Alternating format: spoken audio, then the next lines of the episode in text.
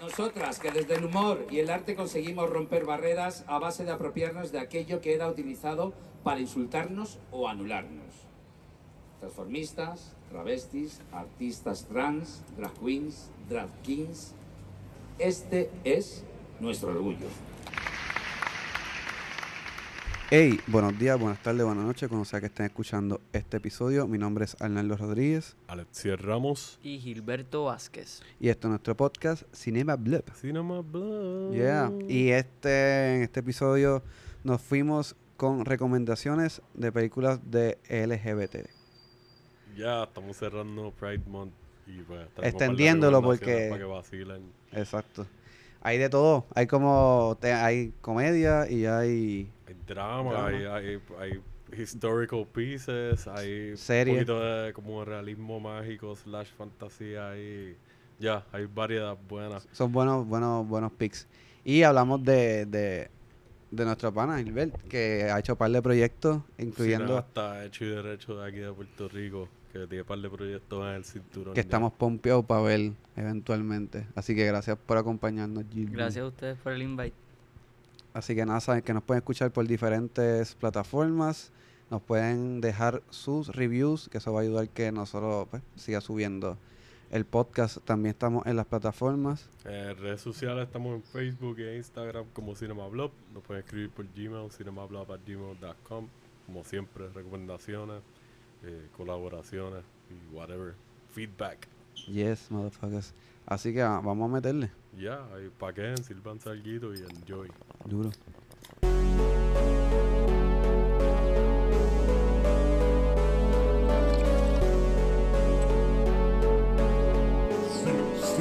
Cinema Blog.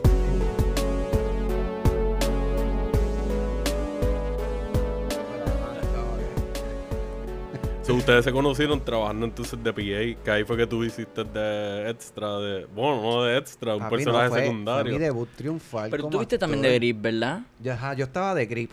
Creo que fueron tres días con Enriqueta. ¿Te acuerdas de Enriqueta? El dueño, el que estaba en, la- en el camión con los equipos.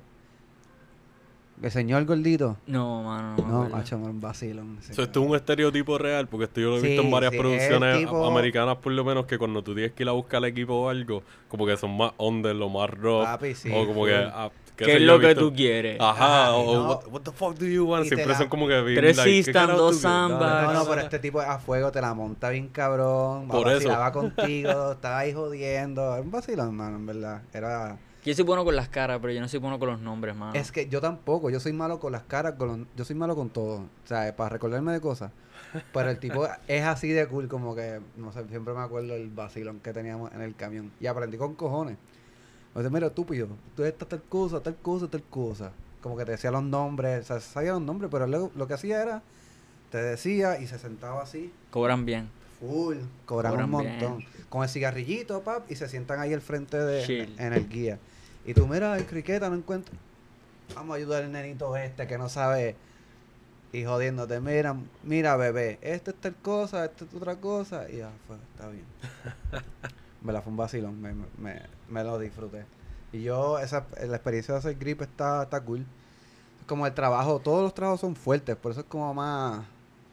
Que tienes que cargar cosas, las Sí, luces. ¿Verdad que yo. hay gente que maybe no sepan exactamente qué es un grip? Ah, exacto, que- un cuáles grip. son las funciones, por lo menos lo básico. Pues Gripería es el departamento donde se une también cámara y luces, yo creo. Y eléctrico, sí. Exacto, eléctrico.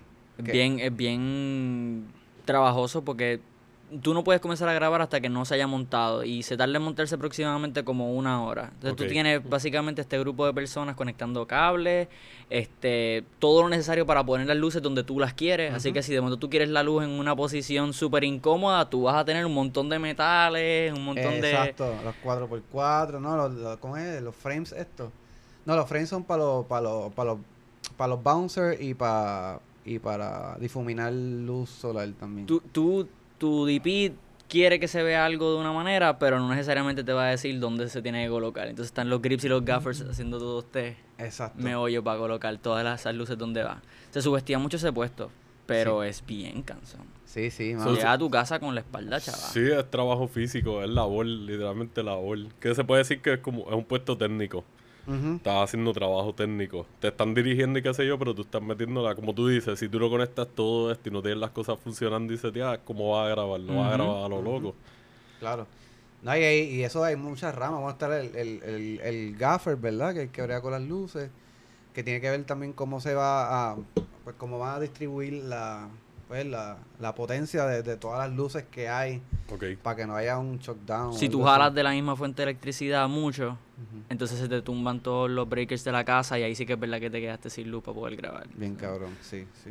Está cabrón. En verdad, yo, yo Mi eso. respeto. Sí, en verdad que sí. Grips, gaffers, mi respeto. A to- Papi, a los pies de la casa también. Que- que que hemos jodido con full. cojones, sí, cabrón. Pero él, además de él, él, él ha hecho, tú eres director, guionista. Eh, es- escribo, y editor. edito. Cineasta, verdad, un to- cineasta. To- todo lo que haga falta para que se haga la, la historia, ¿me entiendes? Yo- a, a mí lo que me gusta es contar historias, pero si no hay quien le edite, pues lo aprendo a hacer yo. Exacto. Si no hay quien haga diseño de sonido, pues lo aprendo a hacer yo, lo busco por YouTube. Ujú. Eso es una muy buena dinámica laboral y artística que Sí. mucha gente no la tiene y como que they lack that y tú te das cuenta cuando Ujú. o no tienes tacto porque yo estoy seguro que traba yo nunca trabajo contigo pero al tú tener esa dinámica laboral personal eso te abre a que tienes mejor tacto con tu equipo tienes una visión más extensa de todo, no solamente de lo que tú quieras que se vea en la cámara. Y como tú tienes conocimiento ya, aunque sea básico en algunas cosas, como tú dices, que has ido aprendiendo poco a poco, like, tienes layers de conocimiento. O sea, eres un cineasta que estás ahí metiéndole y te estás puliendo. Y no solamente, ah, yo quiero ser un, un actor, yo quiero ser un Ajá. director, un guionista y ya. Es como que Que- tú quieras hacerlo Sí, y crearlo. Y, en verdad y eso es bien bueno. permite dos cosas que me parecen bien interesantes, que es como, primero que sabes lo que estás diciendo, aunque tu trabajo sea, estés dirigiendo, ah, se, se puede hacer porque yo lo he hecho. Y también te vuelve una persona empática para la persona que está haciendo el trabajo. Que eso está, yo- son como que cositas cool que tú sacas de, de ser polifacético. Que Sí. no sé si a ti pasó a ti en la universidad. A mí me decían, ah, te tienes que dedicar a una cosa. Mm. Como que, ah, si haces una cosa eres grande, si haces tres cosas vas a ser medio No, están al garete. ¿Verdad que sí? Están al garete. O sea, yo, yo, yo creo que es lo que ustedes dijeron. No, había- no me había puesto a pensar en eso. Si tú conoces el trabajo que tiene que pasar otra persona, tú vas a respetarlo aún más porque tú sabes el esfuerzo que tiene que hacer. O sea, yo no voy a empezar a gritarte, por ejemplo, y decirte, mira, me tienes que traer el diseño de sonido mañana porque yo sé que yo llevo dos años diseñando el sonido de un cortometraje, de- bueno, mediometraje de 30 minutos y, que, y que todavía no he terminado. Pues obviamente uno, uno empieza a respetar las posiciones y los esfuerzos de otras personas. Empatía, eso, Ve- tienes toda la razón. Eso es súper lindo, mano. Yo creo que eso, ese preconcepto de, no, mano, tú puedes, yo creo que somos capaces de aprender a hacer un montón de cosas, aunque sea, mano, aunque sea un conocimiento a medias, pero lo tienes ahí, Claro. que te ayuda para hacer algo, ¿entiendes? Y con eso tú conoces a otras personas que también te pueden dar tips y qué sé yo, que te puedan vaquear en los diferentes departamentos. Y eso llama también, atrae a, a, como que a crear un networking sólido de, como tú dices, conocer gente, pero también que tu reputación como, como cineasta overall está en un buen lugar, porque es como que, ok, mira, esta persona, Gilbert, le mete a esto, esto y esto, y lo que no sabe hacerlo bien, como que era hands-on, y él, ah, si tiene que aprender a hacerlo con nosotros, lo hace. O Arnaldo es más duro en esto, o Alexis le mete a esto otro, pero están dispuestos a ensuciarse las manos, Claro. a enrollarse las mangas y a decir, pues, hay, como tú dijiste empezando todo esto, hay que hacerlo, pues hay que hacerlo y vamos a hacerlo. Y si yo tengo que meterme en el revolú, pues dale. Claro, yo Sí, jamás sería eso ese es tipo bueno. de director que, que se coge y se sienta en una silla y empieza a dar órdenes en una esquina. Yo Nah, no puedo, eso es como Sí, que... eso está el garo. Yo puedo entender si uno está cansado en un momento de, like, estás haciendo un proyecto bien tight y llevas un par de días y estás explotado. Es como que tienes ese momento de ocio de que, ok, I need a, like, mi cuerpo necesita sentarse. Pero ya lo más probable, el workload, tú lo cargaste Claro. por un rato y te lo mereces. Claro. y eso es como una arrogancia que en verdad a mí no me gusta. Yo sé que a nosotros nos gustan directores y cineastas conocidos o conocidas que lo más probable son así. Y nosotros no lo sabemos porque uno no se entera de muchas de estas cosas hasta más adelante, que salen acusaciones o confesiones. ¿no? Yo trabajé de con esta audio. persona, ajá, y es como que, o de momento graban a alguien y se publicó esto como cuando Christian Bale salió en el breakdown en la película Sí. esta, ajá. Y es como que, man, like, tú, tú te ves súper cool en las películas y ahora mismo ya te ves como que el actor más vivo. hecho.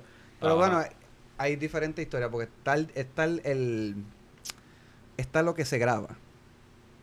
Está, pues, puede ser que hay un antes y, lo, y está lo que se grabó. Sabes lo que pasó antes.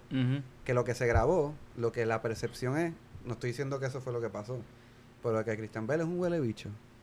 Pero maybe no sabemos si el tipo este, el, el, el, el técnico, estaba hablando o estaba jodiendo desde hace rato. Uno no sabe eso.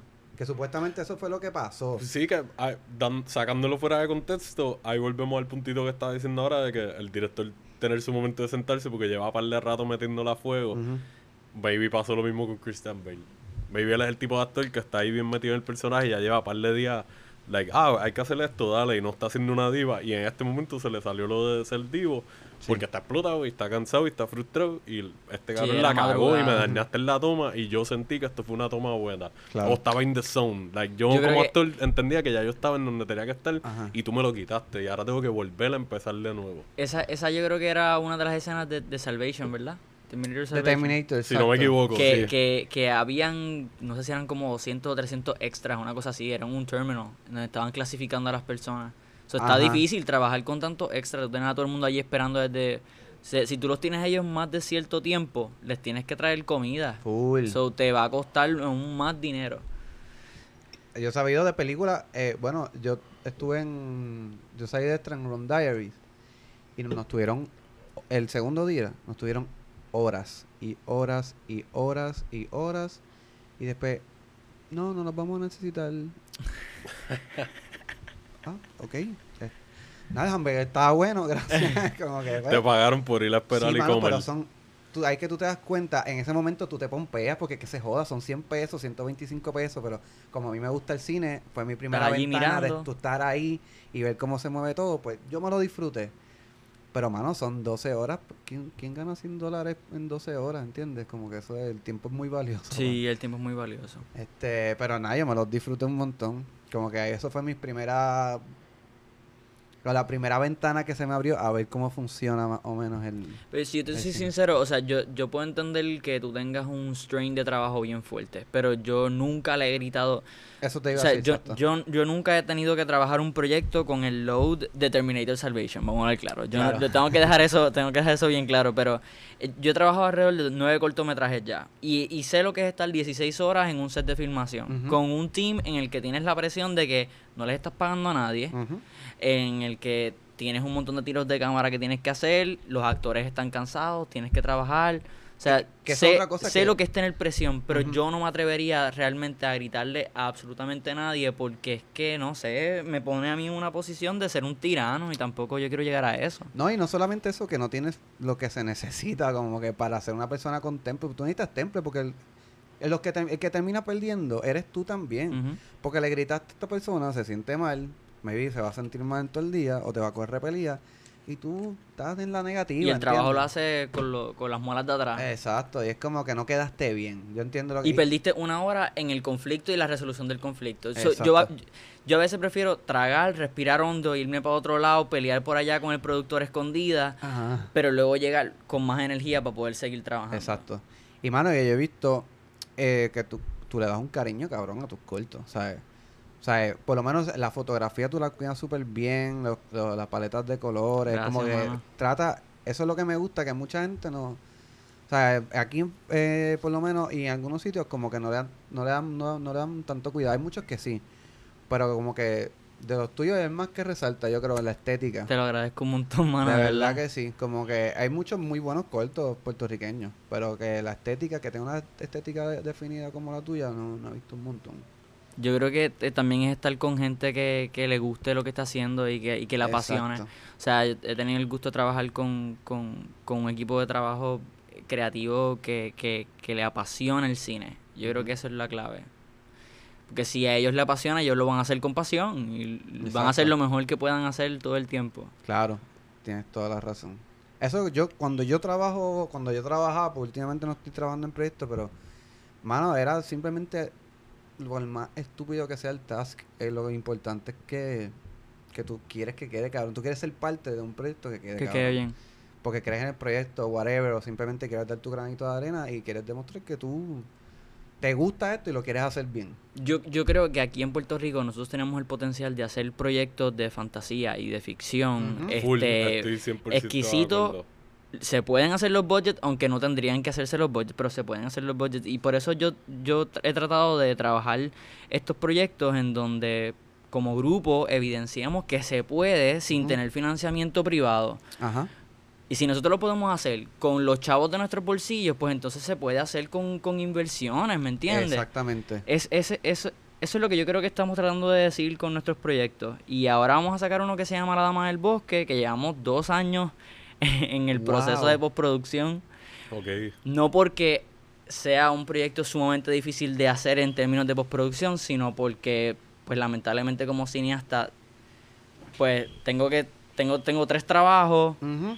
y solamente los fines de semana para poder trabajar en eso, pero si estoy muy cansado, entonces no tengo energía para poder dedicarle a trabajar si el no, proyecto. Te, vas a fundir y no- lo- volvemos a lo mismo. No vas a estar haciendo las cosas como de verdad tú De poquito puedes en poquito. hacerlas porque estás, estás cargado, como tú dices, tienes tres trabajos más este otro trabajo que es este proyecto.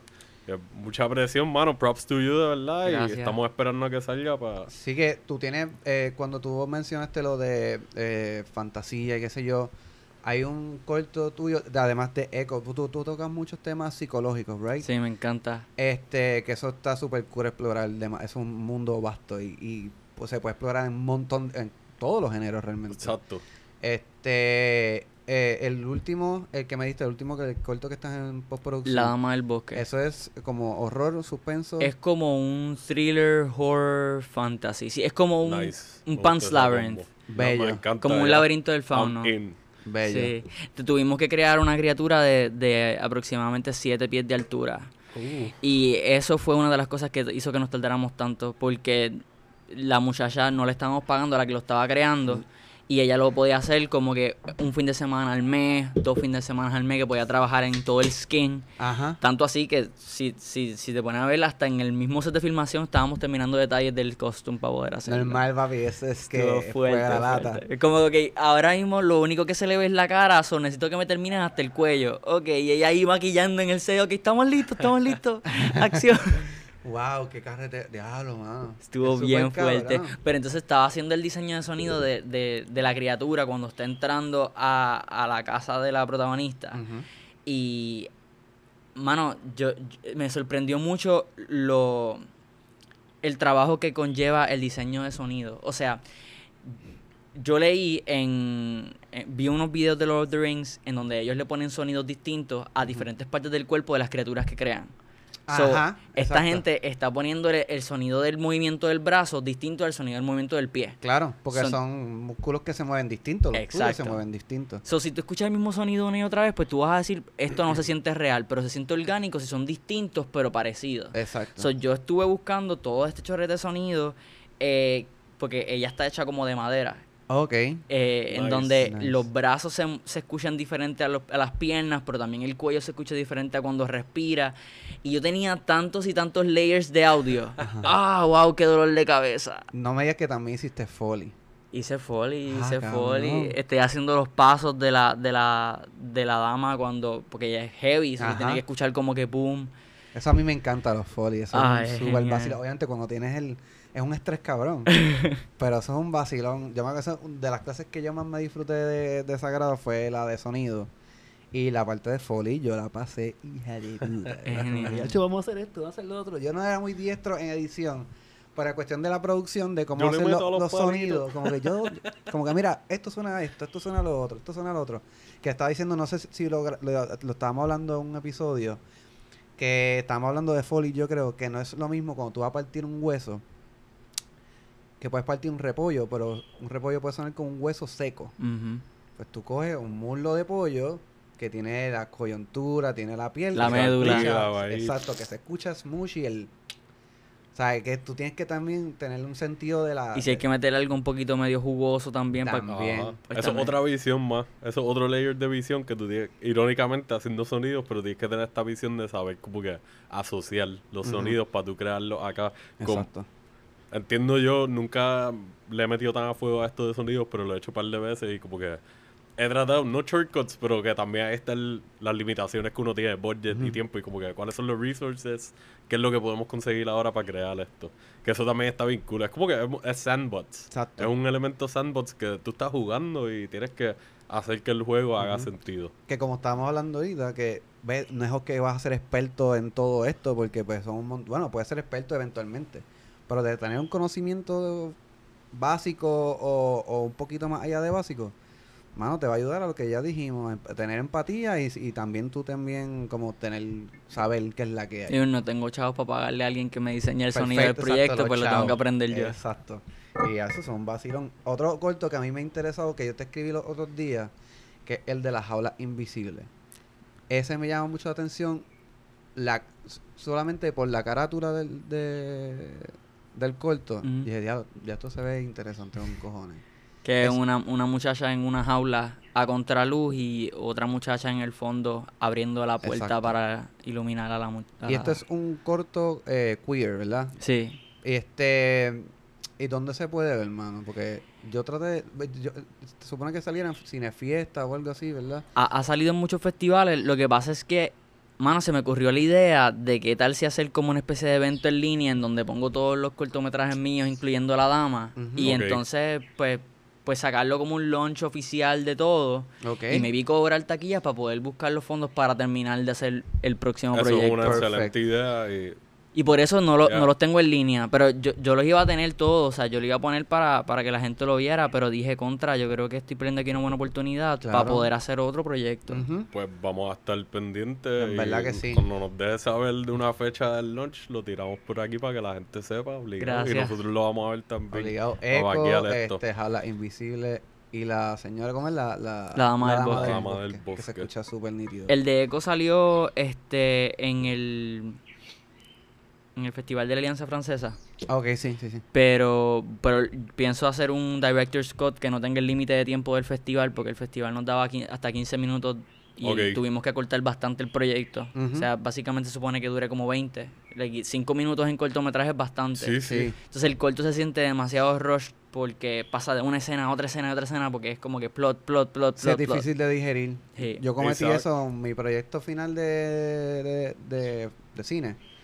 Hice un corto que en verdad no lo terminé porque me fui a un viaje bien ambicioso y no me dio el break. Y en verdad le perdí el cariño después. Pero tenía demasiadas escenas.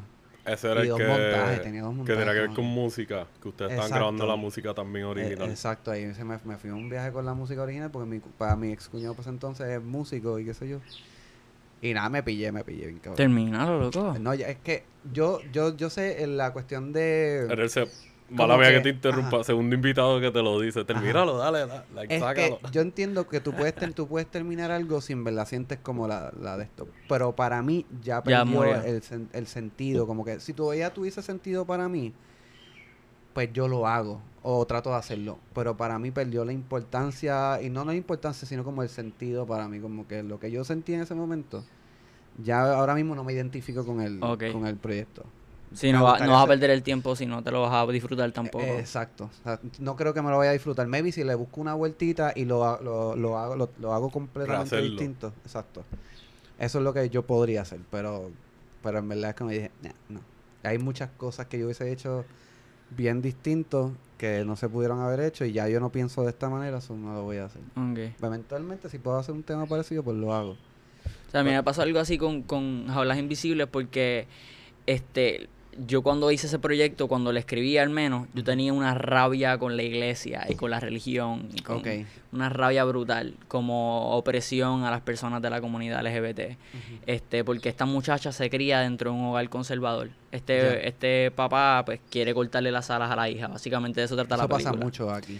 En muchas partes también. Sí, y entonces, pues yo ahora veo el proyecto y yo no, no siento una conexión con el proyecto porque ya la rabia que tenía con la religión como que se me fue un poquito. ¿no? Has Ok. crecido y ha- ha- has evolucionado como persona. Sí, y ya- mentalmente uno también va progresando y como que el aspecto negativo que tuviste puede estar todavía presente en la iglesia y qué sé yo, pero tú no eres la misma persona que en ese momento estaba aguantando estas cosas. Tú has Exacto. aprendido a canalizarlo de otra forma y como que yo puedo expresar esto mismo que quería expresar en ese momento de otra manera. Que eso es bueno porque eso te ayuda, es una evolución personal y como artista. Yo creo que el como cineasta overall es como que eso te ayuda a que a que tú hagas los cambios significativos que tú necesitas hacer como artista para decir, le estoy metiendo, le estoy haciendo lo que tengo que hacer y no me estoy quedando en lo mismo. Exacto. Sea bueno o malo lo que hayas hecho en algún momento. Es como que, pues, Sí, que, y es que- un paso que, que el estás corto tomando. te- el corto tal vez te ayudó, exacto. Te ayudó a, Definitivamente. a- a- a tener la mentalidad que tienes ahora mismo. Yo lo vi en el cine hace, no tanto, hace como dos años atrás y de verdad que no me sentí igual. No me, de verdad que no me sentí. Estoy orgulloso de lo que hicimos, por supuesto, pero me refiero a como que no, empa no empatizo tanto con esa rabia que había ahí. Porque como tú dices, hubo una evolución personal. Por eso está cool, mano, ver cómo tu, tu estado mental en algún punto dado reflejada en un- tu proyecto artístico Eso está bien brutal. es súper bizarro, mano. Es como una forma de preservar lo que tú eres de una manera bien... Es como si tú cogieras, como si tú cogieras y pusieras dentro de un puzzle eh, pedazos de ti a través de todos los años y luego puedes revisitarlos otra vez y ver tu evolución como persona. Exacto, Lo puedes ver de Porque- lejitos y apreciar the, like, the whole picture, el rompecabezas completo. Y como que, ah, mira, Puedes ¿dónde ver factores en aquí? común. Mira esto, exacto. Estos colores medio son los mismos, pero están diferentes. Eh, está cool, en verdad. It's people, man. We grow. Sí, es verdad. Y eso del que por eso me interesa mucho este ese corto de las alas invisibles y por eso que te, te queríamos traer porque bregaste un corto queer, que eso es unos temas bien, es un tema bien interesante. Y ahora que acaba de pasar lo del Pride Month, lo queremos tener después del Pride Month porque eso, eso hay que hablarlo todo, todo el tiempo, o sea, de la injusticia y todas las pendejas, no es un Sí, no- solo no- mes para cobrar. No, no quisimos este, montarnos en la maquinaria y vernos como que vamos a tener un mes o whatever. Nada en contra de quien lo haga porque pueden tener sus motivos personales, pero nosotros lo vimos como que, like, hicimos el de celebrando la cultura para el mes de la cultura afroamericana, pero still nosotros revisitaremos proyectos así, los hemos revisitado aquí y allá. Y igual va a pasar con los proyectos queer, porque es como que esto no es para postales y para ponerle un arco iris o, un- o unas letras con sparkle o algo. Como que, dude, no, no queremos ponerlo en una jaula, irónicamente, el ideal y qué sé yo. Este, y bueno, gracias de nuevo por venir, que te lo estaba diciendo ahorita cuando llegué. Este, que ustedes por lo menos tienen una relación que han trabajado antes, tú tienes una trayectoria muy buena, vamos Gracias, a estar man. pendientes. By the way, te iba a mencionar antes de que continuemos para los picks, Ujú. que creo que sería una buena idea que cuando hagas lo del release o el launch, puedes tirar el corte de la Alianza Francesa, como que especificar que ese es el corte y tirar el Director's Cut bajo el release. Mm, Porque creo, yo como fanático, eso sería una buena comparación y entiendo que a otra gente le gustaría verlo. Para que ellos entiendan cómo a veces estar en competencia o en festivales te limita tu visión o lo que tú quieras hacer como proyecto final y que sepan que, mira, a veces los para que entiendan cómo funciona el viaje de los directors Scott también. Y es bueno verlo con un cortometraje o un mediometraje. No tienes que tirarte a ver una película de dos horas versus el director Scott de dos horas y media o cuatro horas o whatever. Y a la misma vez con alguien de acá, de nosotros, que está enseñándoles cómo es la diferencia. So, no sé. que no es un capricho, que, que la realidad es que cuando tú Exacto. haces un director's Scott es porque hay una hay una historia que no se pudo contar de la manera en que se quería contar en, en el primer lugar. Por el factor tiempo. Porque... Exacto, está la película que es del productor. Está Exacto. tu película, en verdad. ¿sabes? Está la película que el productor. Mira, esto es el budget y esto es lo que la película debe ser. enten- ¿sabes? Para lo que el budget está y para el plan de, de, de cómo lo vamos a ver, este está. Pero está tu idea siempre en la mente. Obviamente tú tienes que llegar, como tú dijiste, un in-between con tu productor. El, el, de hecho, tengo que hacer la salvedad porque no quisiera que se envíe el mensaje de que mi productor no es... H, mi productor es excelente. O sea, Mm. Raúl es excelente y él, y él quiere contar la historia que vamos a contar con el director Scott. Claro. La realidad es que como el festival tenía un límite de tiempo de 15 minutos, no podemos pasarnos de ahí. Si eso estaba fuera de su control ya, Sí. era como que tenemos que Y adaptarnos. tuvimos que coger todas estas escenas que supone que sea como de evolución de personaje, en donde tú te vas a disfrutar el, el progreso. Pues tal vez el progreso, en vez de ser tres minutos, tiene 30 segundos para poder contar eso. Y... Exacto, exacto. Sí, yo creo, yo, yo, yo segundo a Alexia, eso es una muy buena Porque idea. las historias son como un proceso de hipnosis también. O sea, tú, estás tú estás ahí sentado y estás viendo y mientras va pasando el tiempo tú vas sintiendo unas cosas. Pero si de momento, pues solamente tienes un minuto para hacerlo, pues eh, nadie va a estar tan inmerso dentro de la historia. Claro, claro, claro. Es, eso es verdad, eso es verdad. Aunque un minuto, viste, no un minuto para contar una historia compleja. no- casi To- todo depende. ¿verdad? Sí. Hay cosas bien simples que tú puedes hacer un minuto y puede ser impactante, pero hay, pero temas tan densos como eso, como un minuto, está medio pillado. Sí, es lo bueno del director Scott, que es como que, mira, aquí está, like, oficialmente lo que, como yo quería que esto fuera. Y Exacto. está en mi visión completa, o nuestra visión. Así que vamos con eso en mente, vamos a empezar con los picks. Yo creo que debería, si no te molesta, ya que es la primera vez que vienes, empezar como invitado con tu pick. Pues mira, este, yo, yo quería recomendar una película, pero es que como, como vi Veneno de HBO Max este hace poco, que es una miniserie, dije me voy a hacer el loco y voy a fingir que también se puede en series, así que No, está bien, nosotros, serie. nosotros traemos series también y Súper. miniseries, o está, Se en vale ley. todo en este sándwich. Super, pues, pues se llama Veneno de HBO Max Duro. por Javier Ambrosi y Javier Calvo. De hecho, Javier Calvo es el de Física o Química. No sé si ustedes llegaron a ver He esa serie escuchado sobre esa serie, pero no la he visto. española. Es buena, es buena. Este, pero Javier Veneno Ca- Javier Calvo. Calvo, sí. Está cabrón. Sí, sí. Wow. Él, es uno de los creadores de unos showrunners. Sí, los dos. Los dos fueron los que crearon. De hecho, yo creo que son esposos. Este, yo creo que se casaron porque so o- ahorita de busqué. de ellos a fuego. Sí, parece que sí. Este, y yo qu- quería traer esta serie porque Mira, yo creo que, que una de las de la las personas trans sufren tanto y tanto y tanto y tanto Y por tanto Teni- tiempo. Ah, mano.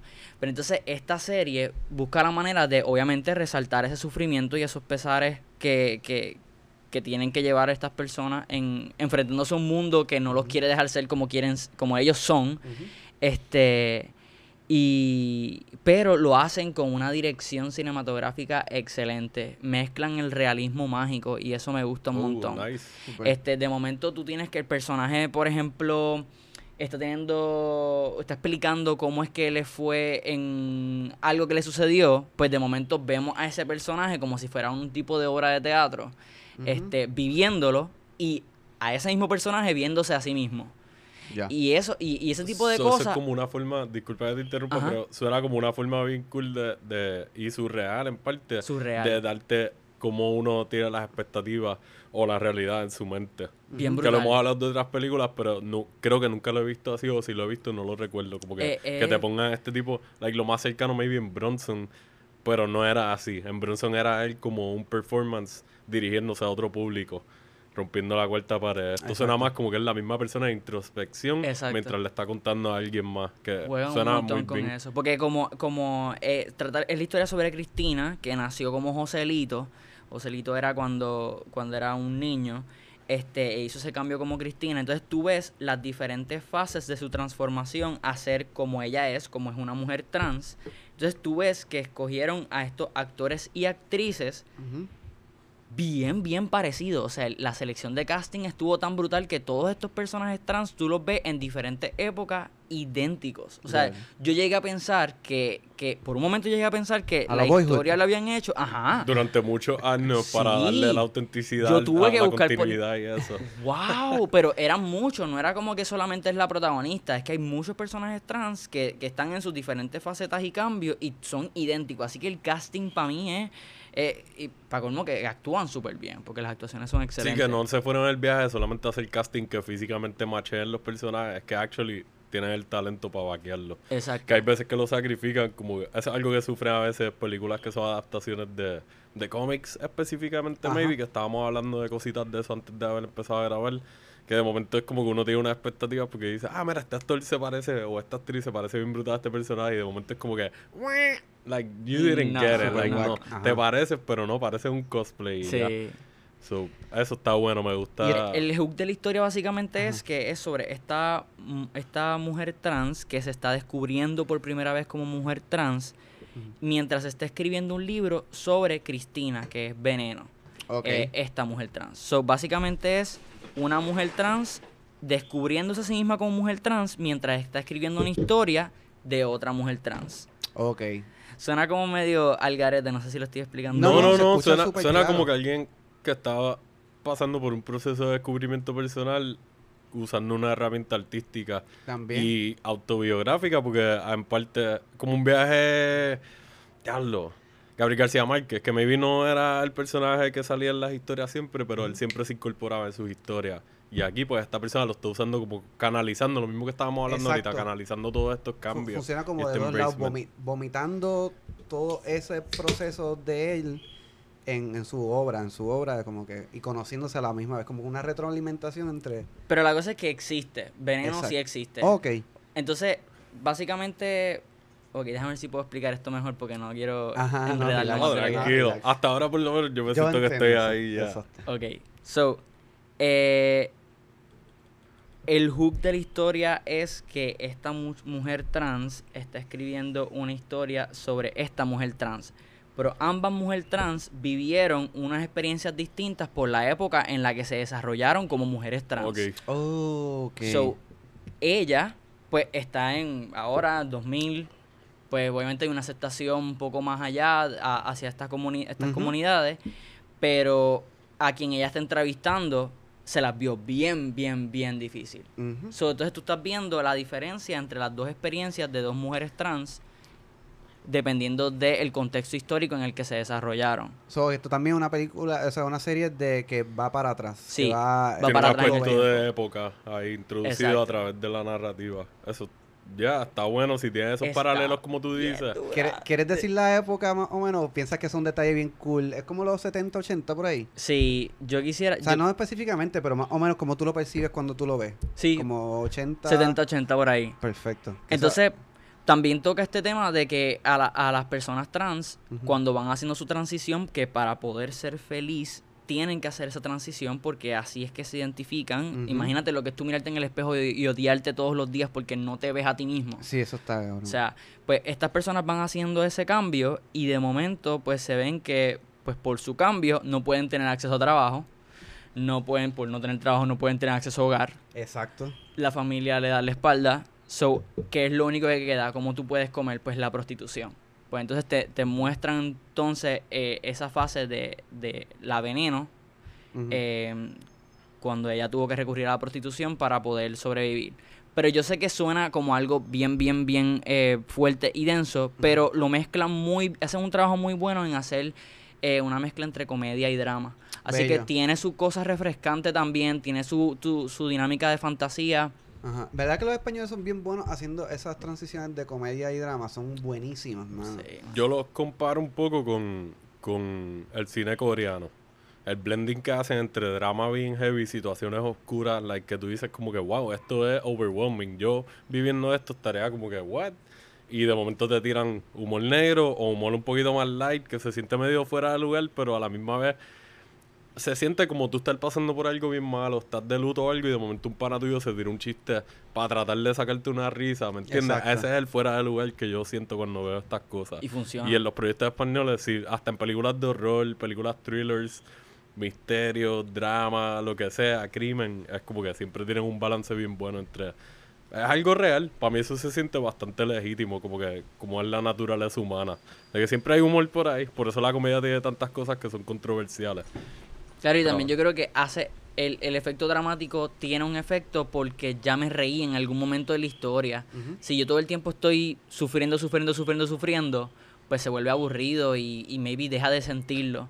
Pero si te reíste, te divertiste y de momento te hicieron llorar, pues ahí tiene un efecto. Están jugando contigo emocionalmente y no se siente como tú dices lineal, como que diablo, esto es un bastriz completo. Ajá. Que hay películas que son buenas así, pero pues son un poquito canzonas. Eh, Y estos son, eh, cuan- esto es un, ya so- lleva un, es una miniserie. Una miniserie, creo que son ocho episodios si mal no recuerdo. Me está- me Pero está cada, encantando cada eso, episodio, yo creo que es casi como si fuera una película. Te voy a hablar bien claro. Una hora y Yo- pico.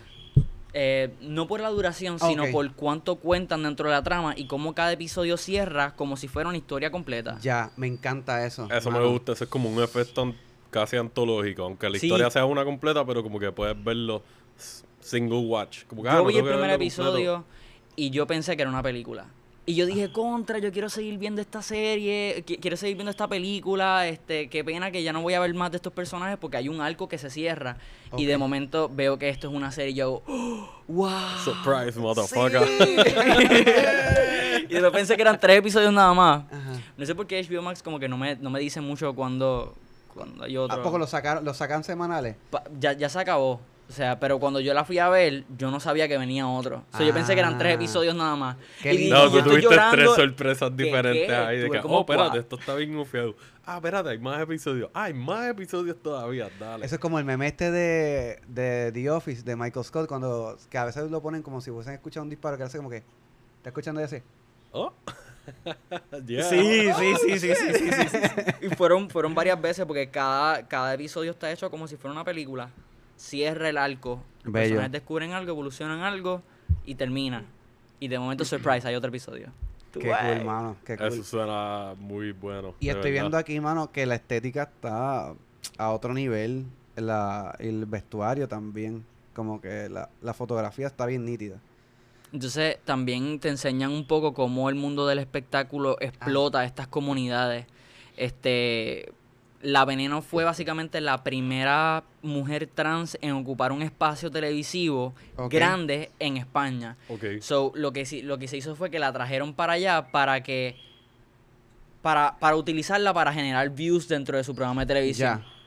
Para- pero ella no lo sabía, porque ella venía de campo, ella no sabía leer, ella eh, venía de una, de una situación bien difícil. Pero todas estas personas de la televisión la tenían porque generaba views, generaba escándalo, pero en realidad pues estaban aprovechándose de una persona. Claro. La están explotando. Exacto. Esa no es la que salió un video lo- hace un par de meses, que tiene ahora la cara un poco más hinchada y es como media asiática. Este, Como media asiática, tiene como unos O sea, rasgos asiáticos. operada como que tiene los ojos más pequeños. no quisiera contestar esa pregunta porque es un spoiler. Oh, ok, no, perfecto. Ok, pichea, pues. pichea, pichea, no bueno. Muy bien, gracias. Sí, sí, sí. Gracias, hermano, porque en verdad. Pero yo ahora que estaba viendo la foto, como que ya creo que sé de quién. Yo de me quién- reí tanto en esa serie y lloré tanto también, Sí. pero muy satisfactorio, de verdad, Y está en HBO Max. en HBO Max. Duro. Y a mí me está gustando esto de las miniseries. Vi los otros días la de Me- Tú estás viendo la de Mayor of Mel Easttown? Easttown. Muy buena. No sé si la has visto, la que sale. No, no lo he visto. Ah, no, muy buena. Como un, es un drama de, de crimen como que bastante sencillo, pero complejo a la misma vez. Como que esto es un little town y como que ella es como, pues, ha pasado Bastrice y qué sé yo, y es como la, la detective de allí. Y, mano, como que exploran muchos temas de, pues, imagínate un crimen en un pueblito chiquito, como que todo el mundo se conoce y es como que mataron a esta, ¿quién carajo la mató? Si aquí no pasan... Si, todos nos conocemos. Exacto. Y es como, como el pero es una exploración también a- a- a- al personaje de ella, las cosas que ha pasado en su vida personal y cómo los ha lidiado, que pues, de una manera buena o mala. Y pues, ese mismo como que, cómo conocer esta familia y cómo se va desarrollando mientras se resuelve este crimen. Y en verdad está bien nítida. Y me gusta eso, como que son historias redonditas, que te salen una vez a la semana, que está buenísimo porque te da para tiempo para digerir lo que viste. Participar Y- y- ahí, como exacto. que el build-up. ¿Y qué es esto? ¿Entiendes? Ya. Tiene ocho episodios, diez episodios, y ya no pare más. A mí me encanta eso, como que. Y me gusta que la, que la serie que traíste sea así, aunque obviamente ya me la puedo ver, que de seguro eso es lo que va a pasar. O sea, que si la pongo, no voy a parar. Es Yo creo que ustedes van a tener que parar. Porque es que. eh, bien, bien intensa. No sé, yo creo que sí. yo creo que sí. Yo, yo tuve que un día decir, mira, tengo que pararle esto porque te lo gozas, pero también sufres bastante. Es como Handmaid's Tales. es No, porque Handmaid's, Handmaid's Tale no tiene un espacio para tú respirar. A mí me gusta, Ajá. pero Handmaid's Tale es sufrir, sufrir, Sí. sufrir, sufrir, sufrir. No hay risas, no hay comedia, no Nada. hay nada, no hay break. Y Es pues... Y, se pone como medio tedioso un poco. A mí me encanta. Yo la, la he visto completo, estoy al día. Pero no es tanto como Handmaids porque es demasiado súper... O sea, no, no da un espacio para respirar. Quería decir otra cosa sobre la serie Claro, y claro. es que no santifica a las personas de la comunidad LGBT. Yo creo que, que tú debes crear personajes tridimensionales y que tú seas de la comunidad LGBT y la historia trate sobre eso, no significa que tú vas a ser el personaje sufrido que no hace nada malo, ¿me entiendes? Y, y en esta serie traen muchos personajes grises y eso me gusta. So- Eh, al ella ser la protagonista no significa que ella sea buena, Bueno, exacto. Ni tampoco mala. Significa que ella es una persona que Un ser existe. humano, un ser Exacto. humano. Y, Hay y- gente pendeja en todos lados, o sea, hay hombres, mujeres, este, de todo tipo de género y de cómo te sientas. O sea, el pendejo no tiene género, ¿entiendes? Exacto. O el cabrón o, o, o el cool. identidad sexual. Eh, eh, Exacto. y, y, y ella hace cosas malas y hace cosas buenas también. Claro. Y eso me encanta. Que eso, a a mí me gusta eso porque yo lo hemos hablado otras veces en otros episodios de que nosotros por lo menos estamos bastante claros de que no tenemos que ver una película en la cual, o una serie, en la cual empaticemos completamente con el protagonista o la protagonista o quien sea. Si la historia está buena y sea relevancia social, cultural, o sea algo ficción, o sea algo simplemente al garete de horror, si la historia está buena y me están llevando por donde me gusta, artísticamente está bien hecha, que nosotros pues nos estamos pendientes a la fotografía, a la dirección de arte, a los efectos prácticos o CGI o whatever. Yo me fijo como que más en esas cosas. Y ah, yo no tengo que ver una película que yo diga, ay, si hubiese estado en esta situación, yo haría esto, whatever. Yo puedo verla y pensar qué situación más al garete yo quiero ver como esta persona Lo va a resolver. la va a resolver o simplemente qué va a pasar y ya. Y no tengo que pensar qué bueno, salió todo bien o qué malo, salió todo mal. Es o si el que- mensaje que está dando el Exacto, público. no tengo que sentir que me están poniendo en la cara, ah, esto tiene un mensaje, que me gusta Message. que traigan lo de los mensajes, lo, lo de los personajes que son más grises o tridimensionales y no solamente cater a un ideal o a una forma de pensar o a otra. Es como que esto es una historia que, como sabemos, tiene muchos layers y ya tú nos estás diciendo que está trabajando en temporalidad, en la actualidad y otra época que era más difícil, más complicada. So, ya, I'm sold. Yes. Yo también, y estoy ¿verdad? seguro que mi, novia cuando le hable de esta serie como que dale, vamos a verla. Es una miniserie, dale, vamos. Me dicen, me dicen qué piensan. Full. Yo creo que lo voy a empezar hoy. Eso está en HBO Max, ¿no? En HBO Max. Bello. Transiciones, cinematografía, dirección, departamento de arte. O sea, hay una parte que ellos deconstruyen un estudio completo para representarte lo que está sintiendo el personaje. Está estupendo, Wow. de verdad. Duro. Ah, pues en verdad se jodió. Lo voy a ver. Yes. Duro. Pues yo quise traer una película que sin querer yo la compré sin saber lo que era, porque cuando yo empecé a, a consumir más cine, o sea, cuando más, más chamaco, yo a veces compraba películas simplemente por ver carátula o porque sale un, un actor que me llama la atención. En esta película sale Javier Bardem, que para mí es un actor de tres pares de cojones, Actorazo. actorazo, Brutal. y la película se llamaba se llama Before Night Falls. Y cuando yo me la cuando yo la veo, esta película trata sobre el un cubano que era poeta y novelista. Eh, se llama eh, Reinaldo Arenas, que era que era homosexual en la época de la revolución, que él estaba a favor de la revolución y contribuyó a la revolución. Pero una vez que gana la revolución, la revolución está en contra del homosexualismo. Sobre las personas que ayudaron a la revolución están siendo oprimidas y encarceladas. Irónicamente, Mm. pelearon por la causa y ahí lo están echando para el lado. Exactamente. That's Entonces, fucked up. esta película es más o menos como un es la historia de él no es como ese se concentra en ese eso es obviamente uno de los temas más importantes Es como que el backdrop más o menos de la historia, pero Exacto. está enfocado más en el personaje de Javier Bardem. exacto y el director que se llama Julian eh, Schnabel que él hizo la película de Basquiat que yo no he visto todavía él él se basó en un memoir que escribió el, el El personaje Eh, principal. el personaje principal y, y un documental donde él sale. Y él dice que lo están entrevistando porque él, él termina siendo un exiliado y muere en Nueva York, eh, miserable, pobre, este con su pareja y su amigo de toda la vida, pero, pero muere, o sea, como una persona miserable, siendo una persona tan y tan talentosa y que aportó tanto para su país. Y me encanta esta película porque obviamente, o sea, todos nacimos con, con prejuicios y qué sé yo, adoctrinados y poco a poco una va explotando la burbuja. Y esta película a mí, para cuando salió, a mí me, cuando la, cuando la compré, reventó muchas burbujas y me como me hizo empatizar más. Este, y cambiar esa, esos estigmas que, que venían conmigo, yo las arrastraba sin saber por qué, ¿entiendes? Como que son cosas que uno viene arrastrando de, de generaciones anteriores. Pero me parece una, una muy buena película que, que refleja un personaje luchador, como que pasó tanta mierda como, como el personaje de, De Veneno, Veneno. que me imagino que es de la misma época, este es del 70, por ahí. Este... 1964. Exacto, del es la 64. En esta película sale Javier Bardem, que dije que es el protagonista. Sale super random Johnny Depp, que hace un personaje trans. Diego Luna y Champagne.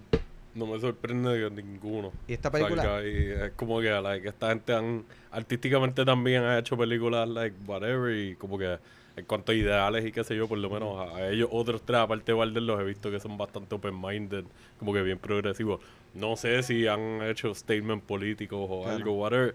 Lo hemos hablado varias veces que no estamos Exacto. tan pendientes a la farándula como tal. Claro, lo que me está extraño que, maybe sí, pues si esto es una película sobre, sobre, estás explorando esto, es- estas personas, me- yo creo que yo no vi nadie del, eh, de que sea trans o que, o por lo menos que no, que no se, que no se vea trans, por ejemplo, el, el personaje de, de Johnny Depp, maybe lo pudo haber hecho un, una- un actor, o sea, darle el trabajo maybe a... ¿Y qué piensan de eso? De un de que personas que no sean trans hagan personajes que sean trans. Mano, yo pienso que si, si el personaje, si el actor es muy eh, talentoso y tú realmente le das oportunidades, igualdad de yo, yo pienso en la, en la igualdad de oportunidades.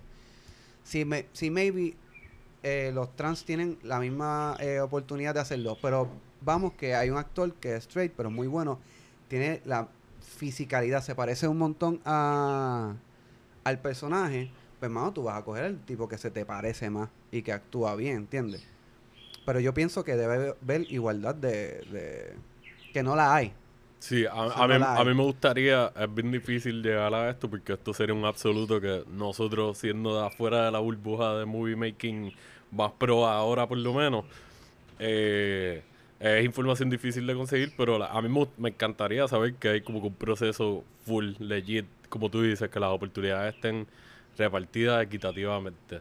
Pero, y yo sé Igual que que los trans usualmente siguen por algo malo. Entiendo que esto no es algo malo, simplemente estoy de acuerdo contigo en el sentido de que volvemos a lo de la visión y lo que tú quieras hacer. Y, y ahí pues me voy por esta tangente de que yo creo que, mira, si el talento está en esta persona y la habilidad está en esta persona y lo- lo- los estándares que yo necesito para este proyecto, tú los tienes, maybe te puedo conseguir otra oportunidad a ti. Eso también para mí es un factor, pero principalmente yo voy a hablar por la visión y por el por la autenticidad de no quiero decir la autenticidad porque va a sonar como que ah auténtico pero está usando a alguien que no es trans pero a mí más me entiendes como que yo creo que se sienta bastante bien hecho no quiero que se sienta como que yo traté de cater de nuevo a la comunidad y exponer esto porque puse a alguien que no tenía la experiencia y el talento al frente pero llamé la atención porque es una persona de la comunidad ¿me entiendes? Claro. yo no quiero que se sienta como una oportunidad regalada simplemente por ser PC Pero la Pero- realidad es que debe haber, sí, más representación Sí, de, de, de la comunidad. Eh, porque hay muchos proyectos que ellos pueden salir, por ejemplo, Orange is the New Black, que no... Eh, llegó un tiempo que me llegó a ser como media monótona, pero fue un buen proyecto Está donde le dieron las oportunidades a, a un montón de gente, ¿entiendes? Eh, Yo, yo pienso que... Ok, lo que pasa es que yo creo que nosotros no conocemos a actrices y actores trans o muchos que sean buenos porque no se les han dado la no han oportunidad. tenido la Exacto. exposición No porque necesariamente no tengan el talento. Full. Entonces, por ejemplo, volviendo a Veneno, ahí yo creo que el 80% de los personajes que salen son trans. Exacto. Y actúan súper cabrón. Y, y, y yo creo que a, a mí eso fue algo que me abrió, me abrió la mente. Pienso que tal vez, o sea, yo no he visto la película, pero que tal vez eh, escoger a una persona que sea trans, no necesariamente porque lo tengas que hacer, sino porque el personaje, porque el actor o la actriz lo sabe hacer bien, debería ser la meta. Este, por eso yo pienso que en la medida en que sea posible, se debe considerar siempre tener a una persona trans. Pero obviamente si, si actúa bien, ¿me entiendes? Claro, exacto. Es, es no, no comprometería la, la- el talento. oportunidades, mano, porque ahí, ¿sabes? Son personas, el talento no tiene género, ¿sabes? Lo que aparentemente sí tiene oportunidades son los géneros, ¿entiendes? Eso es lo que tiene que cambiar la balanza. Que los hombres tengan más oportunidades o ganen más que las mujeres y que los hombres trans no tengan tanto trabajo. Porque un hombre trans puede hacer cualquier personaje, ¿sabes? Porque es actor. Igual que un hombre hace de mujer, que hace de gordo, que hace de flaco. ¿Sabes? Es ser un actor, ser un buen actor. Y que pues, y también que tenga las características que tú necesitas para portray. Pero sí se debe dar más trabajo a las personas de la comunidad que de hecho no no, no estoy muy claro si era el personaje Johnny Depp era trans o, era transformista. Este, entiendo que era transformista, no trans. Pero anyways, eh, pero una película eh, que visualmente es bien cautivadora. Pero viene bien. ¡Wow! Están aplaudiendo ahora. Minuto de silencio. Este, la, la fotografía es bien cautivadora, mano. Es una película biográfica, pero, pero la fotografía transmite lo, lo tropical del, del, del Cuba de ese entonces y, y, y más o menos el ambiente, aunque lo que están contando es algo bien algaro, pues demuestran con, con la escenografía, los pietajes, el montaje y, y con el actor em, la, la fortaleza de, de, de este personaje y, y cómo por el filtro de, de la comedia y la valentía es que esta persona sobrevive todas estas mierdas. Porque lo que cautivó al director fue algo que él dijo que fue bien llamativo, con, con un humor bien negro, sobre, eh, refiriéndose a él como, eh, soy cubano, soy gay, estoy exiliado, no creo en la iglesia. So, estoy destinado a que mis obras nunca se publiquen. Eh, a diablo. Sí, como que tengo el mundo en contra. Y lo ahí. dice como un chiste, como que con este sassiness, como que, ves, estoy jodido, ¿entiendes? Ajá. Y hasta el último, hasta los últimos días de su vida siempre fue así. Y que dijeron por qué sigue escribiendo y él por venganza. O sea, mi voz va a ser, así que yo voy a seguir defendiendo, o sea, es lo que tengo. Y mano, una película preciosa. Eh, Javier Bardem. ya, ¿cuántos años están pasando por aquí hoy? Javier Bardem. Por poco no coge el personaje. Pero no era porque pensaba que era gay ni nada, sino porque es, es cubano, el acento cubano es bien difícil. Bueno, para él se le hacía bien difícil y, y ese fue su primer personaje de una persona real. Y él tenía esos dos elementos que dijo, no, yo no voy a hacer eso. Biográfico. sí, que era biográfico y que era cubano, que él decía, ese acento está... Pero Sí, mano, el, lo- el- el acento cubano es uno que tú lo escuchas y si no lo hacen bien se escucha cartoon. que nosotros Sí. se como... escucha como están Una mofando, burla, como que está exacto. que full. nosotros como latinos y como puertorriqueños en particular, maybe se nos puede hacer más fácil imitarlo. Pero esta persona es de español, ¿entiendes? Desde el otro lado, que ellos hablan muy con- Bueno, ahí obviamente también hablan, tienen una jerga parecida a nosotros que nos comemos las letras y qué sé yo, pero que es un, es un, es un dialecto bien, bien distinto al caribeño. Pero lo partió, o sea, él partió ese personaje, lo super partió. Además de que se parece un montón. Sí, Sí, eh, pero el, el acento le queda. De hecho, en verdad, cuando pueda, mírate el, eh, mírense en el trailer. las Yo añadí ya a partes. mi lista de... Esta película no está en ninguna plataforma, pero, pero se puede alquilar, hermano, como por dos o tres pesitos. Amazon Prime. Papi, tú sabes, ahí siempre uno Amazon termina cuando cuando no están en ningún lado. Yo, pues, fuck it, si en verdad vale la pena, yo la voy a yo la voy a alquilar. Este, y mano, pues yo al final esta película es una es una historia en contra de, de la intolerancia y, y a favor de la libertad. Y dentro de es una, pie- una pieza histórica sobre alguien real con mucho talento y proyecta una realidad social de la época y que se puede reflejar hasta el sol de hoy todavía. Y que hay personas como, como este poeta que, pues, bueno, son bien inspiring al final del día. Así que en verdad la recomiendo un montón. Apuntada. Bello. Y eh, eso que dices de que el tema como que trata la liberación y eso, es como que un tema bien constante en películas que tratan temas queer porque es como que estás luchando en contra de la opresión de, como tú dices, doctrinas sistemáticas que llevan generaciones y generaciones y se expande a diferentes culturas y países y es como que eso va de la mano. Es como que son historias de lucha siempre. Hasta las más feel good, entre comillas, o un poquito más lighthearted o whatever, lo llevan. Que, pues yo por lo menos en cuanto a tono me fui un poco más light. Me gusta, me fui un poquito más light. Pero a mí, esta película para mí tiene como tiene un valor sentimental y nostálgico porque es una película que siendo chamaquito y teniendo otras mentalidades y qué sé yo, la vi. y, y pues puedo decir que en esos momentos no me abrió los ojos completamente, pero me gustó y me presentó muchas cosas de la lucha y de, de esto mismo, de liberarse y expresarse uno mismo y tú embrace your inner self y cómo tú te sientas de verdad, no lo que otra gente quiera que tú sientas.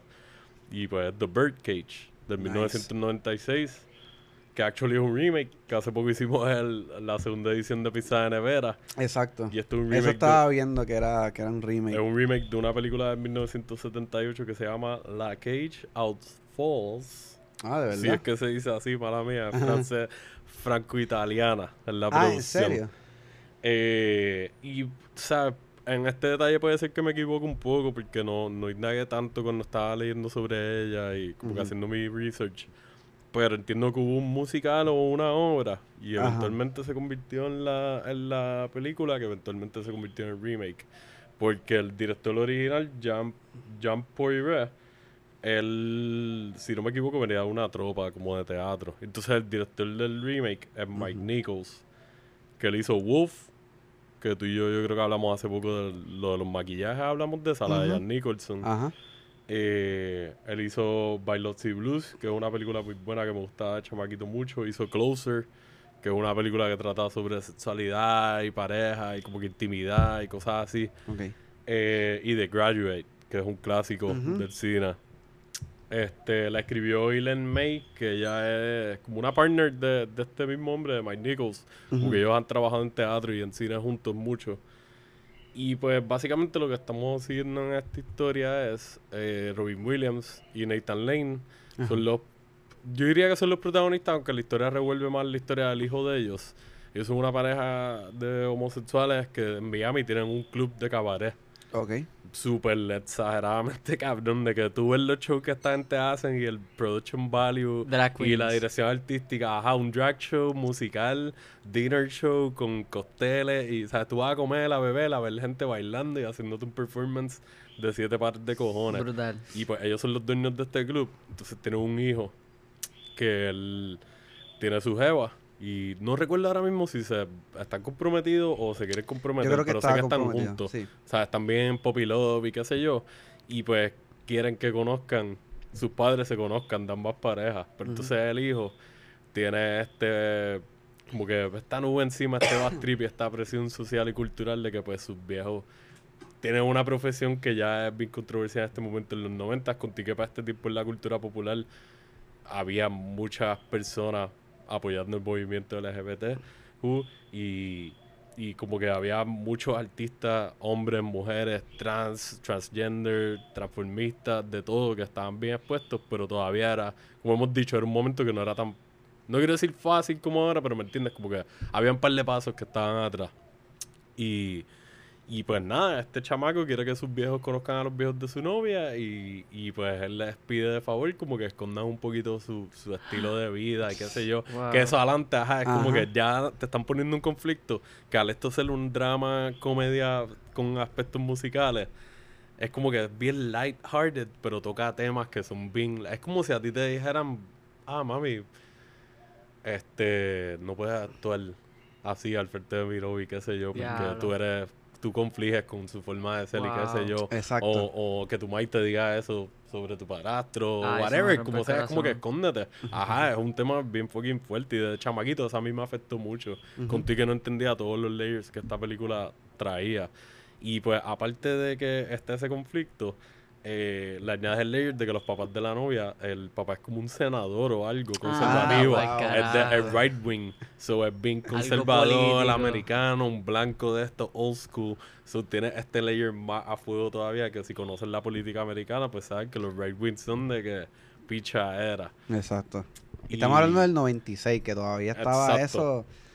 Sea que Eh, todavía eh, está, pero imagínate. ¿Y en dónde está esta película? Esta película, mano, en verdad me siento mal porque se me olvidó apuntar en qué plataforma está ahora mismo, pero está o en Prime o en Hulu. Si no me equivoco, en una de esas dos. Puede ser que me esté equivocando.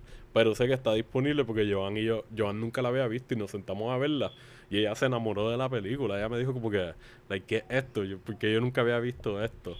Y Ah, yo no en lo había verdad, visto nunca. Pro- no.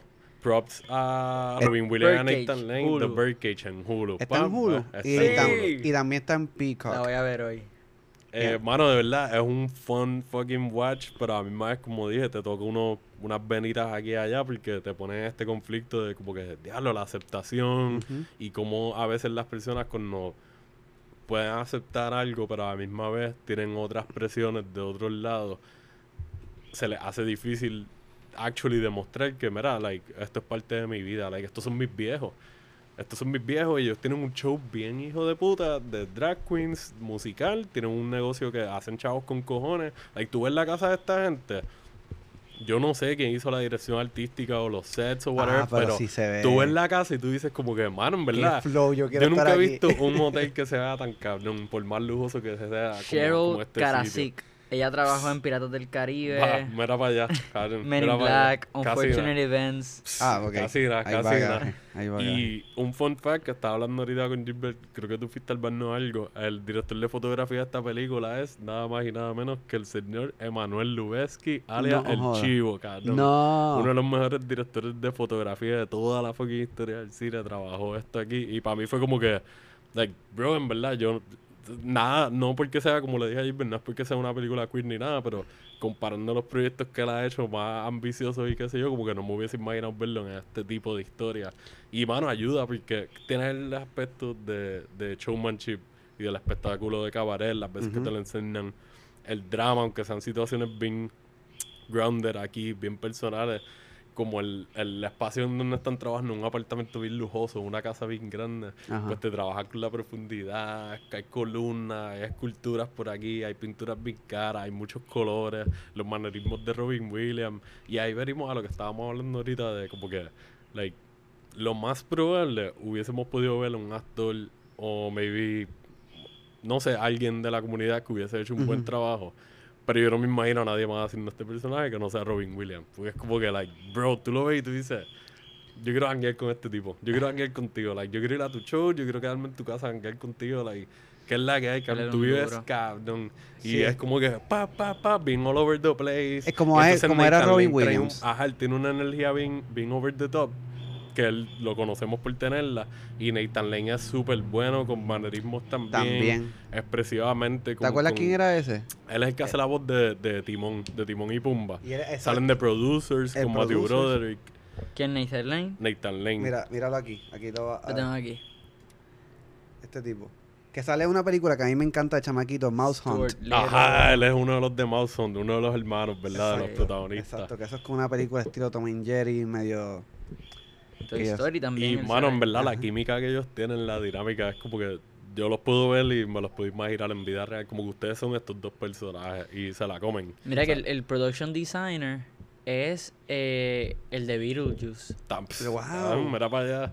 Es como que, y sabes, tú te pones a pensar cuando la ves y tú dices, no es nada súper elaborado en el sentido de como piensas en Beetlejuice o Piratas de Caribbean o estas películas que tienen más detalles y más cosas. Pero para la escena que te están planteando, en verdad, se siente como que un sitio bien appealing. Visualmente es como que, no sé, yo nunca he visto la versión original en Criterion. Tienen un- una versión que ellos sacaron en Blu-ray Special Edition. Ok. Y la tienen en el Criterion Channel también, la, la versión francesa. So entiendo que está más en un viaje un poquito más art house. Y este remake se siente un poquito más de estudio. Pero cuando tú lo ves, tú dices, sí, el filtro y qué sé yo, las cámaras que usaron parece de los 90. Pero esto es una película timeless. Like, maybe si le añades celulares o algo, pues se pone en la actualidad, pero tú la puedes ver en cualquier momento y es como que la historia es lo que mueve todo. Y lo demás, pues lo complementa. Y, mano, en verdad, esto fue. Lo más probable, esta es la primera película queer que yo vi en mi vida. Probablemente La la vi en también. cuatro. El cuadro, que la traducción super al garete nunca, nunca me gustó, no lo voy a decir, pero la traducción del título la sentía como que, like, Jaula de las locas. La jaula de las locas, era como No, que la- ese era el wow. título que le ponían en el cuadro. y era Diablo, me que, acordé rápido que lo dijiste, mano. man. Dije, diablo, es verdad, la jaula de las locas que fue. Y iba, Qué actually, me iba a poner a buscar en Google y que se iba a ver si había como que algún tipo de, de relación cultural o, o maybe de dónde traducir la película, pero whatever. Como que The Birdcage, La jaula de las locas, nada que ver. Ujú. Still, es una película muy buena. Las actuaciones ayudan a que, a que sea un ride bien divertido. Entiendo que no es muy larga, no recuerdo el- el- la duración, pero es como de maybe una hora y cuarenta y pico o algo así, no debe ser muy larga. Sí, como es comedia, dura, bueno, casi dura dos horas. Una hora y cincuenta y siete. Ok, pues estaba más o menos en ese range. Que está nice. Y entiendo que, like, yo sé que es bien importante traer estos mensajes que tienen esta relevancia cultural y social y más a nosotros que tenemos amistades y, y maybe familiares o whatever que tengan este struggle personal que nosotros no lo entendemos, por lo menos tú y yo, Arnaldo. No, y para aprender, Es ¿sabes? bueno también, like, como mismo está el balance de traer situaciones un poquito más in your face, más dramáticas y más heavy para que te den el corazón. También hay películas como esta Claro. que son un poco más light, pero como dije, siguen teniendo temas relevantes que muchas personas se pueden sentir identificadas. Y yo creo que, no tenemos que tenemos que empezar a también hacer más películas que sean, este, pues sí, de la comunidad LGBT, pero que no necesariamente se queden en el trauma. O sea, hay que llevar a estos personajes a salir del trauma. Maybe hacer películas en el que estén situados en situaciones de fantasía, ficción o cosas así, en el que la Acción. historia no trate sobre un coming out story. Exacto. Que cuando que una persona queer no tenga que ser un personaje queer necesariamente, ¿sabes? O, o un personaje queer en diferentes es- es- escenarios. Exacto, que tú no. te- no es por quitarle a, a lo que hace falta que se exponga, pero ajá, como que mira, también podemos ver otro, otros lados, e integrar esto a otra historia y como que eso es parte de los conductores, pero a mi vez no es como que el enfoque principal. Claro. Porque eso también ayuda a que la gente, a lo que estamos hablando, a que obtengan exposición Lo la- como y- algo y- y que- cotidiano. ya que desafortunadamente se ve el aspecto de negocio de los estudios y eso, hay que pues saber que pues, hay que despertarle las mentes a ellos y que ellos digan, mira, pues está bien, el público está más relax ahora, que ha pasado mucho con series y películas recientemente. So. Hopefully siga. Exacto. Y Hernando tenía razón sobre el, el Sí, mira, yo nosotros íbamos a grabar en el parque donde nos sale el pajarito que caga y fuma. este, pero no. ahora estaríamos ensopados. Bien cabrón. Y el equipo todo chavado. Exactamente. O gritando y corriendo ¡Ah, la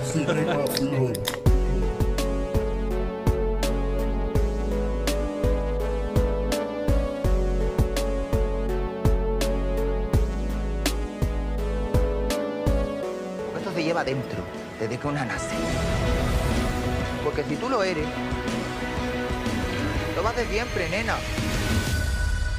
Siempre.